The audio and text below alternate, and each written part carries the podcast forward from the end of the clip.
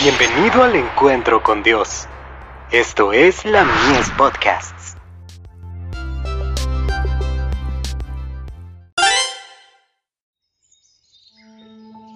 La maravillosa gracia de Dios. Aceptado por fe. Pues todos sois hijos de Dios por la fe en Cristo Jesús. Gálatas 3, verso 26.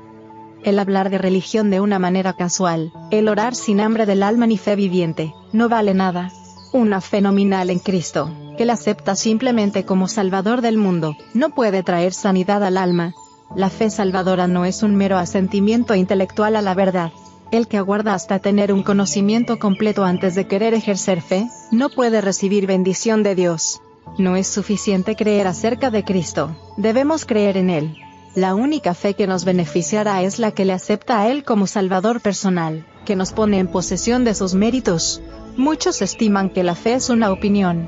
La fe salvadora es una transacción por la cual los que reciben a Cristo se unen con Dios mediante un pacto. La fe genuina es vida.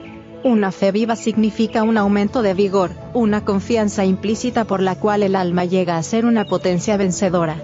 El deseado de todas las gentes. Páginas 312 y 313. La verdadera fe es la que recibe a Cristo como Salvador personal. Dios dio a su Hijo unigénito, para que yo, mediante la fe en Él, no perezca, mas tenga vida eterna. Juan 3, verso 16. Al acudir a Cristo, conforme a su palabra, he de creer que recibo su gracia salvadora. La vida que ahora vivo, la debo vivir en la fe del Hijo de Dios, el cual me amó, y se entregó a sí mismo por mí. Gálatas 2, verso 20. El Ministerio de Curación. Página 40. El apóstol Pablo presenta claramente la relación que existe entre la fe y la ley bajo el nuevo pacto. Dice, justificados pues por la fe, tenemos paz para con Dios por medio de nuestro Señor Jesucristo.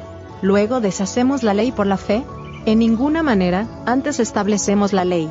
Porque lo que era imposible a la ley, por cuanto era débil por la carne, no podía justificar al hombre, porque éste en su naturaleza pecaminosa no podía guardar la ley. Dios enviando a su Hijo en semejanza de carne de pecado, y a causa del pecado, condenó al pecado en la carne, para que la justicia de la ley fuese cumplida en nosotros, que no andamos conforme a la carne, mas conforme al Espíritu.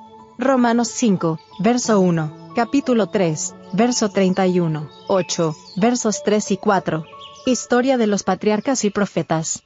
Páginas 389 y 390.